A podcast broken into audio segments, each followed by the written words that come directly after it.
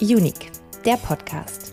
Eine gemeinsame Initiative der Bundeszentrale für politische Bildung, der Kulturstiftung des Bundes und der Kulturstiftung der Länder. Hallo und willkommen zu Unique, der Podcast. Mein Name ist Gina Enslin und es ist schön, dass ihr zuhört bei dieser zweiten Folge. In diesen ersten Folgen schauen wir uns einzelne Themenbereiche der Unique-Konferenz nochmal genauer an.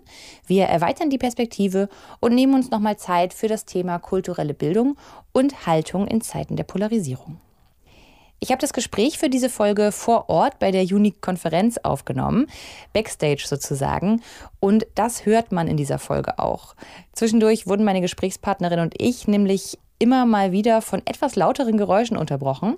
Aber das ist eben auch die Konferenzatmosphäre, die ihr hier live mitbekommt. Und zwar habe ich für diese Folge mit Anja Besant gesprochen. Sie hat den Lehrstuhl für Didaktik der politischen Bildung an der Technischen Universität Dresden inne. Und sie hat mir erklärt, warum politische und kulturelle Bildnerinnen innerhalb des Bildungssystems besonders herausgefordert sind. Wer bei der Konferenz war, hat da wahrscheinlich auch Anja Besans Impulsvortrag gesehen. Auch darauf gehen wir hier im Podcast nochmal genauer ein. Und auf die Frage, welche Rolle Emotionen in der politischen und kulturellen Bildung spielen. Und damit wünsche ich euch jetzt viel Spaß. Ich bin hier mitten auf der Konferenz in meinem kleinen Studio sozusagen backstage. Man hört es auch ein bisschen. Und bei mir ist eine Gästin, die gerade eben noch auf der Bühne saß, Anja Besant. Schön, dass Sie hier bei mir im Podcast-Studio-Raum gelandet sind. Ja, ich freue mich, dass Sie da sind. Ja, ich freue mich auch. Mögen Sie sich vielleicht einmal kurz vorstellen, nochmal so knapp für die HörerInnen? Mein Name ist Anja Besant. Ich habe seit 2009 die Professur für Didaktik der politischen Bildung an der Technischen Universität Dresden und seit anderthalb Jahren bin ich Direktorin der John Dewey Forschungsstelle für die Didaktik der Demokratie. Wenn man ein bisschen weiter zurückgeht, dann finden sich da auch noch vielleicht mehr Bezüge zur äh, kulturellen Bildung. Also Ursprünglich habe ich zum Beispiel mal Kunstpädagogik und Politikwissenschaft studiert und habe auch 2004 promoviert zum Verhältnis ästhetischer und politischer Bildung im Zeitalter neuer Medien. Ich arbeite also ganz gern mit der kulturellen Bildung zusammen, aber in meinem Leben hat es mich immer stärker in die politische Bildung hineingezogen. Und wenn ich mal fragen darf, warum? Warum hat sich das so entwickelt? Also am Anfang würde ich sagen, da gab es schlicht und ergreifend Stellen. Ja? Also wenn man mich im Studium gefragt hätte, was ich studiere, hätte ich gesagt Kunst. Ich hätte die Politik vollkommen verschluckt. Ähm, danach gab es eine, eine, Promotionsstelle im Institut für Politikwissenschaft. Da war ich am Anfang stark irritiert und habe auch wirklich gefremdelt und habe bestimmt noch zwei Jahre Ausstellungen gemacht und das einfach nur so als Job an diesem Institut gearbeitet. Aber dann habe ich irgendwann gedacht, wenn man mir so die Gelegenheit gibt für eine Doktorarbeit und sollte ich das dann nicht vielleicht machen und ich hatte mich auch mittlerweile damit angefreundet, dass ich das vielleicht kann. Das ist ja auch gar nicht so einfach, über sich selbst zu denken ich kann das auch. Und dann habe ich das gemacht und dann ging es ganz schnell. Also zack, zack, zack, bin ich ja immer tiefer reingerutscht. Und jetzt hängen Sie ganz ich hänge fest in der politischen Bildung, genau. Sie waren ja eben beim Panel auf der Bühne und haben auch vorher einen kurzen Impulsvortrag gegeben und haben gesagt, naja, ähm, Sie haben jetzt eigentlich gar nicht vielleicht genug Zeit, um alles das unterzubringen, was Sie unterbringen wollen würden. Das heißt, dafür haben wir jetzt noch mal so einen kleinen Moment, um vielleicht noch nicht unbedingt was hinterherzuschieben, aber noch mal so ein bisschen den Raum zu öffnen.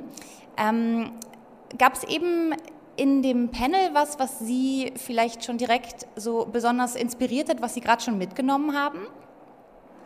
Ich fand es ein ganz tolles Panel, aber auch sehr herausfordernd. Also weil ich glaube, wir waren, obwohl wir uns so gut verstanden haben, die drei Personen, die da ausgewählt worden sind, gleichzeitig auch wirklich super unterschiedlich. Ne? Also Herr Hillebrand, der so ähm, erfrischend klar weiß, was das Problem ist und wo die Bösen stehen und wie man gegen sie sich engagieren kann. Ich glaube, es ist wirklich ein bisschen komplizierter. Also ähm, das war ja der, der Titel meines Beitrags. Es ist kompliziert. Ich habe mir gar nicht so viel dabei gedacht, als ich das ausgesucht habe, aber das ist wirklich das Motto des Tages. Und dann auch der sehr soziologische Blick, der wiederum ja die Bildungsprozesse nicht gut mit reflektieren kann. Also von daher glaube ich, es gab da viele Punkte, die sich vielleicht ganz gut ergänzt haben, wo wir aber noch mal einen Schritt weiter gehen müssten, um zu gucken, wie, wie kriegen wir das denn dann wirklich zusammen? Also das Integrationsparadox und den Aktivismus, den wir quasi da hatten. Was, was bedeutet das in den Bildungsprozessen und an was scheitert es auch in den Bildungsprozessen? Das äh, läuft ja oft nicht sehr gut. Was ist denn das besonders Komplizierte, gerade im Bildungssystem, wenn wir jetzt auf kulturelle, aber auch politische Bildung schauen? Na, dass, dass da, wo die Themen wirklich heiß werden, ja? also da, wo es zum Beispiel um Rassismus geht oder wo es um Menschenfeindlichkeit geht oder um die wirklich sehr unterschiedlichen Interessen, also um an dem Tisch zu bleiben, wo die Schließung quasi der Gesellschaft äh, befürwortet wird und auf der anderen Seite die Öffnung. Und da ist der Konflikt dass da die, diejenigen, die Bildungsverantwortung tragen, also die Bildungsprozesse gestalten sollen und so weiter, dass die da oft sich ganz vornehm zurückhalten und nur, in Anführungszeichen könnte man sagen, in sowas wie so eine Moderationsrolle gehen. Und das war, glaube ich, auch lange so ein Bild, das ähm, das viele gut fanden. Also wir sind LernbegleiterInnen und wir moderieren nur und das reicht heute überhaupt gar nicht mehr. Ich kann nicht ähm, Positionen alle als gleichwertig im Raum gelten lassen, wenn eine Person quasi sich manifest menschenfeindlich zum Beispiel äußert. Das ist keine Meinung unter anderem. Und das ist aber ganz schwer als Lehrkraft zum Beispiel oder als Kursleiterin oder was auch immer ich eben gerade bin, dann zu sagen, nee, stopp mal. Also hier geht es jetzt gerade mal nicht weiter, weil der pädagogische Raum mir das eigentlich gar nicht ermöglicht. Also entweder muss ich mit der Person weiterarbeiten oder ich sehe die nie mehr wieder. Ich kann sie auch nicht rausschmeißen. Also das ist tatsächlich diffizil. Ne? Und wir haben gar nicht so ein entwickeltes Handlungsrepertoire, um, um dann zu einer guten Lösung zu kommen. Also man müsste das jetzt immer konkret machen. Ne? Also man müsste sagen, in der Schule zum Beispiel. In der Schule da neigen viele Lehrkräfte dazu zu sagen, aha, jetzt hat sich die Person da so geäußert, ich müsste darauf eigentlich reagieren, da mache ich als nächstes eine Unterrichtsstunde zum Thema, weil das Handlungsrepertoire ist Unterricht. alles muss im Unterricht gelöst werden, durch Unterricht gelöst. Ja gut, aber ich meine, es äußert sich ja ständig irgendwie, ich kann ja nicht ständig meine Unterrichtsstunden über Bord werfen und sagen, so jetzt hat der das gesagt, jetzt müssen wir die nächste Stunde über das reden. Das macht ja also systematisch gar keinen Sinn. Und da habe ich manchmal das Gefühl, das ist wie so eine Deformation professionell, dass man gar nicht auf die Idee kommt, jetzt zum Beispiel als Lehrkraft zu sagen, es geht mal um ein Gespräch, es geht einfach nur mal um ein Gespräch, sondern man denkt dann in, im Mediumunterricht. Das ist, glaube ich, wirklich interessant akustisch. Das glaube ich auch, vor allem, wo wir gerade über Schule sprechen, ja. kommt jetzt so eine Klingel. Das ist wahrscheinlich der, ähm, der Partnerwechsel beim Speeddating, den wir hier gerade live mithören. Ähm, das heißt aber, dass es sozusagen, wenn wir jetzt im Bildungssystem uns befinden, dass das System schon so klare Vorgaben dafür gibt, wie man reagieren könnte oder vermeintlich. im Kopf vermeintlich. vermeintlich. Mhm. Und wenn man jetzt als, sagen wir mal, Pädagogin oder Vermittlerin nur für eine Woche an eine Schule kommt und da in dem Kontext kulturelle politische Bildung ähm, macht, ist das dann was anderes? Ja, es ist total anders, aber es ist deshalb nicht leichter. Ne? Also die große Chance, die die Lehrkräfte in der Schule haben, ist, dass sie mit den Menschen, mit denen sie arbeiten, ja eigentlich potenziell ganz lange zusammen sind. Und dass sie deshalb auch Konflikte eingehen können und sagen können, gut, dann, dann haben wir jetzt mal eine Weile einen Konflikt, aber ich bin trotzdem weiter für dich da und du bist trotzdem weiter mein Schüler oder meine Schülerin und ich bin trotzdem weiter dein Lehrer oder deine Lehrerin. Und wir werden das irgendwie klären müssen miteinander. Ne? Das ist eigentlich eine gute Sache. Ähm, wenn ich nur einmal eine Woche, einen Tag, 90 Minuten vorbeikomme, dann, ähm, dann kann ich mich zwar vielleicht mehr trauen. Ja? Ich habe mehr Freiheit. Ich kann, ich kann krasser auftreten, in, in, kann kraftvoller sein, aber dann bin ich für immer weg. Ne? Also ich stoße da was an, was ich vielleicht, oder ich mache ein Fass auf, das ist dann geöffnet und dann überlasse ich das anderen, damit äh, quasi fertig zu werden. Aber es gibt ja auch nicht nur Schule oder Kurzzeitveranstaltungen in Schule, sondern es gibt ja auch noch ganz andere Formen. Ne? Und also wir würden immer so raten, die Themen, die uns als Gesellschaft herausfordern, also und darüber sprechen wir ja hier auf dieser Konferenz, also das schon in Situationen zu thematisieren oder Leute eben ähm, zu qualifizieren, das in Situationen zu thematisieren, die nicht nach 90 Minuten vorbei sind. Also weil man kann nicht in 90 Minuten, wird da niemand seine Meinung ändern und das sind langfristige Prozesse, die wir da brauchen. Und deshalb macht es wenig Sinn zu erwarten, dass man was gegen Rechtsextremismus in 90 Minuten machen kann. Das geht gar nicht. Aber man kann vielleicht schon Leuten helfen, in ihren Familien, in ihren Arbeitsbezügen, in ihren Nachbarschaften, in ihren Vereinen, was weiß ich wo. Also da, wo sie eben länger sind, ähm, sich hineinzuwagen in die Situation und die Konflikte und den Streit auch auszutragen. Mhm. Sie haben ja vorhin auch schon kurz was gesagt bei Ihrem Impulsvortrag zu diesen Problemdimensionen. Äh, Wenn sich so ein, sozusagen so eine Haltungsfrage stellt in der Vermittlungsarbeit, fächert sich das auf in so verschiedene Dimensionen, die man mit diesem, diesem Problem dann erstmal bewältigen muss. Vielleicht äh, mögen Sie dazu auch noch mal kurz was sagen. Ja, das ist so der Versuch, mal was systematischer zu machen, was oft im Alltag das sieht jeder, ja. Also wir haben da jetzt nicht was ähm, gesehen, was noch nie jemand gesehen hat. Die Probleme kennt jeder, aber ähm, es ist sehr schwer, sie systematisch anzugucken. Und wir hatten eben die Chance, ganz lange, ähm, indem wir Schulen ganz lange auch begleitet haben, in so herausfordernde Situationen reinzugucken und danach eben ähm, mal zu ordnen, was ist hier eigentlich wo das Problem und warum handelt jemand oder warum handelt jemand nicht.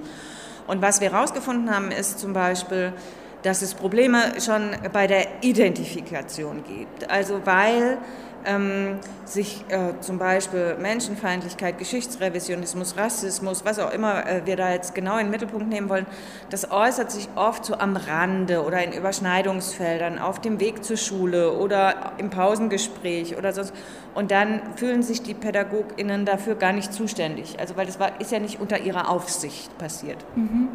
Das ist zum Beispiel ganz typisch oder es ist nicht so deutlich oder es ist nicht klar zu erkennen. Also wir haben ja noch immer das Problem, dass quasi die Menschen, die pädagogisch tätig sind, sind, sind weniger vielfältig als die, die an pädagogischen Maßnahmen teilnehmen. Und ähm, das führt dann manchmal dazu, dass auch Opfer übersehen werden. Also dass Lehrkräfte über homophobe Witze mitlachen und so weiter. Also, dass äh, man sich selber gar nicht davon betroffen fühlt und denkt, das ist doch nur ein Witz. Ja? Dass die Sensibilität noch gar nicht ja, ja, dort genau. Das ist auch ein Identifikationsproblem. Also das wäre eine Sorte von Problemen. Das, eine andere Sorte von Problemen ist zum Beispiel das Problem von Zuständigkeit. Ähm, ich hatte ja das Beispiel, ein Schüler ändert sein Profilbild auf Facebook in das Bild von Uwe Mundlos. Und dann tatsächlich, also man nimmt das wahr, man, man findet es auch ein Problem, das ist ja relativ krass, ja. Aber bin ich dafür zuständig? Also, oder sind es die Eltern? Also es wird in unserer Gesellschaft wird auch ganz viel an die Eltern delegiert, die müssen das dann immer machen. Aber trotzdem beschäftigt es die Person ja weiter. Oder ähm, das Fehl Problem fehlender Kapazitäten. Also dass man sagt, ja, ich habe ja nur so und so viel Zeit jetzt für das zur Verfügung, auch bei diesen Workshops oder so. Mhm. Ich kann jetzt nicht einfach was ganz anderes machen, obwohl ich sehe, eigentlich ist dieses ganz andere dran. Da trauen wir uns auch oft äh, viel zu wenig. Und das wären jetzt alles so Probleme, die eher so eine Nichtzuwendung zum Problem eigentlich äh, legitimiert. Es gibt auch umgekehrt ähm, Herausforderungen, die sich ergeben, wenn ich mich den Problemen zuwende. Also in Sachsen sind Lehrkräfte angezeigt worden, weil sie sich zu kritisch über die AfD geäußert haben. Es gab diese Meldeplattform und das ist jetzt nur ein Beispiel. Ja? Es gibt Probleme in Schulen, das habe ich immer mit den Studierenden, wenn die in Praktikumssituationen gehen oder auch ins Referendariat. Und wenn die ähm, politische Sticker oder so, selbst Peace-Sticker, ja, okay, das ist jetzt nach dem Ukraine-Krieg nochmal was anderes, mhm. aber davor, sage ich mal, sind nicht erwünscht im schulischen Kontext, wo man so denkt, was soll denn das jetzt? Also, und ich würde da auch wirklich so weit gehen und sagen, ein Fuck Nazi-T-Shirt ist nicht das gleiche wie ein Constable-T-Shirt. Da kann man drüber streiten. Wenn es uns um Höflichkeit und Umgangsformen geht, dann kann ich das verstehen. Aber wir müssen uns schon angucken, welche politischen Äußerungen so getan werden. Und ich glaube, dass wir als pädagogische Einrichtungen nicht gut beraten sind, uns ganz apolitisch zu machen. Ja, also nur um an bestimmten Stellen Problemen aus dem Weg zu gehen, dann zu sagen, jetzt ist gar nichts mehr möglich. Ja, ich verbiete alles. Ja, oder auch zu sagen, ich bin einfach neutral, weil ja. ich halte mich daraus. Ja, neutral geht nicht. Ne? Ist nicht richtig möglich, sagen Sie. Nee, gibt's, gibt's gar nicht. Sie haben vorhin gesagt, wenn man jetzt als Vermittlerin für einen kürzeren Zeitraum in so einen Kontext kommt, dann hat man noch die Möglichkeit, vielleicht auch stärker, krasser aufzutreten. Was ist denn ein starkes Auftreten, wenn es um so eine Situation geht, die Haltung fordert? Ist das immer so, auch eine klare Kante zu zeigen oder geht es auch vielleicht eher manchmal darum, auch mit Pluralismus, wenn er denn irgendwie auf dem richtigen Boden stattfindet, auch umzugehen? Also muss man sich selber immer in seiner eigenen Haltung zeigen oder was ist so die Stärke, die man mitbringen kann? Na, wir haben ja das Beispiel von Herrn Hillebrand gehabt. Ne? Er hat die Geschichte so erzählt, dass er gesagt hat, na, und dann komme ich in so eine Gruppe und die Gruppe denkt schon, oh, und jetzt kommt wieder sowas fremdbestimmt und diesmal sollen wir tanzen oder so, ja. Und, und erkennen gar nicht, was, was da für eine Chance ist, was ähm, sie quasi mit ihm machen können. Und er muss sie überhaupt erst aufschließen. Und das ist ja aber was, was quasi jemand, der nicht für diese Institution steht, die tatsächlich ja viel fremdbestimmt, ja, und wo es um Noten geht und wo ich mir ja wirklich meine Zukunft nicht verbauen will und wo ich wahrscheinlich wirklich gut beraten bin, ziemlich schnell rauszufinden, was die Lehrkraft denn so haben will, da kann jetzt jemand von außen schon kommen und sagen, vergesst das mal alles. Ne? Also vergesst das strategische Verhalten. Es geht jetzt wirklich um euch. Also das, das ist schon was, was quasi die außerschulischen Akteure nochmal machen können, auch wenn sie mit Schule kooperieren. Und zwar ganz unabhängig davon, wie viel Haltung sie da jetzt selbst zeigen wollen oder nicht. Ne? Das kann ja von Gruppe zu Gruppe auch eine unterschiedliche Strategie sinnvoll sein. Es kann manchmal sinnvoll sein zu sagen, sagt ihr erstmal, was ihr denkt und ich, also ich, um mich geht es hier gar nicht. Kann sein. Andererseits haben junge Menschen oft auch sehr feine Antennen, die finden sowieso raus, wo man so steht. Und dann kann man es ihnen auch sagen. Ja? Also, und kann ja sagen, aber es gilt ja nicht nur meine Meinung hier. Aber das ist eine strategische Frage. Und das muss man dann so ein bisschen je nach Situation und nach eigenem. Ja, na, also sie spüren ja die Unsicherheit auf der anderen Seite. Also ich würde sagen, es gibt so Faustregeln. Ne? Ähm, je jünger die Zielgruppe ist, desto, desto sensibler würde ich mit sowas umgehen. Oder je, je machtvoller die Situation ist, in der ich bin. Ja? Aber ähm, ich glaube nicht, dass es eigentlich schwer zu erkennen ist, wie viel man von sich selbst auch preisgeben kann. Und auch in pädagogischen Situationen geht es ja darum, sich authentisch zu verhalten. Also Sie können sich nicht vollkommen verstellen oder dann sind Sie auch nichts mehr wert. Sie forschen ja auch zu Emotionen in der politischen Bildung und stellen dabei so fest, dass Gefühle auch gerade in der politischen Bildung eine große Rolle spielen. Vielleicht können Sie dazu noch mal kurz was sagen und mir dann sagen, was die kulturelle Bildung davon vielleicht lernen könnte. Also ich glaube, die politische, die deutsche politische Bildung muss man da fast schon sagen, also weil das ist zum Beispiel in Amerika, auch in Frankreich oder so ganz, ganz anders. Aber die deutsche politische Bildung hat aus historisch guten Gründen irgendwann mal entschieden, dass es um Nüchternheit in der politischen Debatte geht und dass das auch im Bildungsprozess quasi entwickelt werden soll. Also so habermasianisch, ja. Also ähm, das rationale Urteil und nicht, wir sollen uns nicht durch Emotionen so beeinflussen lassen in der Politik. Also historisch ganz, ganz deutlich. Und das ist ja auch überhaupt nicht falsch, aber wie es manchmal so ist, haben wir es damit übertrieben. Also wir haben dann Emotionen total pathologisiert. Alles, was mit Emotionen und Politik zu tun hat, war verdächtig. Und äh, vor ein paar Jahren hat das begonnen, sich wieder zu öffnen. Das hat auch was mit dem Erstarken von populistischen Kräften zu tun, dass man plötzlich diese Emotionen auch viel mehr wieder gesehen hat und gesehen hat, dass sie funktionieren und dass die Leute sich davon ansprechen lassen.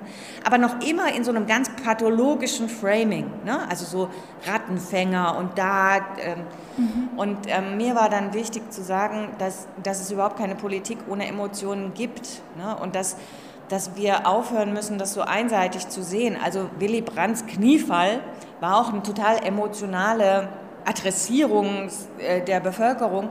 Und das wird ja überhaupt nicht pathologisch gesehen oder Obamas Yes, we can. Also wir brauchen Emotionen, um uns bestimmten Dingen zuzuwenden oder uns von denen abzuwenden. Ja? Also das kann man sich mit Essen oder so vorstellen. Wenn man halt Spinat nicht mag, dann wendet man sich ab und da gibt es dann auch nicht so furchtbar viel Wege, das zu überbrücken. Und wenn wir uns mit Politik beschäftigen, dann ist es eben auch wichtig, sich klarzumachen, wann wenden wir uns einer Sache zu und wann ab. Und da sind Emotionen starke Triebfedern. Also weil ich Angst habe, engagiere ich mich gegen Kernenergie und ne? also das muss nicht schlecht sein. Das wäre immer sehr gut, wenn wir nach einer gewissen emotionalen Phase dann darüber nachdenken würden, ob das ähm, sich auch anders begründen lässt, was wir da gerade machen. Aber wir können äh, Emotionen auch in der politischen Bildung nicht so verteufeln. Und da würde ich schon einen Unterschied zur kulturellen Bildung sehen, weil die kulturelle Bildung hatte damit nie ein Problem. Ja, die kann da sehr frei mit umgehen und das ist auch schön. Das ist eine der Stärken, die ähm, die kulturelle Bildung hat und die uns auch die Kooperation so wertvoll macht, ne? dass, dass man das an der Stelle nochmal kann. Aber wir dürfen uns auch nicht festschreiben auf die politische Bildung, das ist die ohne Emotionen und die kulturelle Bildung, das sind die halt mit den Emotionen. Die haben Gefühle. genau, das wäre auch zu blöd. Aber das können wir voneinander lernen an der Stelle. Und warum ist das so, dass in der kulturellen Bildung die Emotionen so viel mehr Raum haben? Weil das, das ist einfach ein anderer Zugang, ne? Ich würde sagen, kulturelle Bildung hat ja über den Begriff des Ästhetischen was ist mit den Sinnen zu tun. Ne? Mhm. Und ähm, die Sinne sind natürlich auch äh, gute Eingangstore für die Emotionen. Also da, da ist ja auch was verbunden. Ne? Wobei man da auch, also mir geht es gar nicht um eine naturwissenschaftliche Beschreibung, so Reizreaktionen, Angst, bla bla bla, aber ähm, die Empfindung, ne? also die Empfindung ist einfach sehr viel naheliegender und deshalb konnte die kulturelle Bildung es nie, konnte sie sich nie von diesem doch auch ähm, Empfundenen ähm, so abgrenzen, ja? wie das die politische Bildung schon konnte. Wo es nicht in Ordnung war zu sagen, aber ich empfinde das ganz anders. Ich habe kein Argument, aber ich empfinde das ganz anders. Ne? Also der Verstand muss ja deshalb gar nicht weg sein, ich würde auch immer sagen, es gibt eine ästhetische Rationalität, es gibt auch eine emotionale Rationalität, das ist nicht das Gegenteil. Ja? Weil Emotionen sind auch Urteile. Also ich fälle ein Urteil über den Spinat, eklig, ja, das ist ein Urteil. Und die politische Bildung hat mit Urteilen ja ganz viel zu tun. Also unsere zentrale Zielkategorie ist, wir wollen Menschen helfen, politisch urteilsfähig zu werden. Wenn Emotionen Urteile sind, kommen wir an ihnen nicht vorbei. Frau Beson, ich freue mich, dass Sie da waren Super. und ich wünsche Ihnen hier noch einen schönen Tag. Vielen Dank.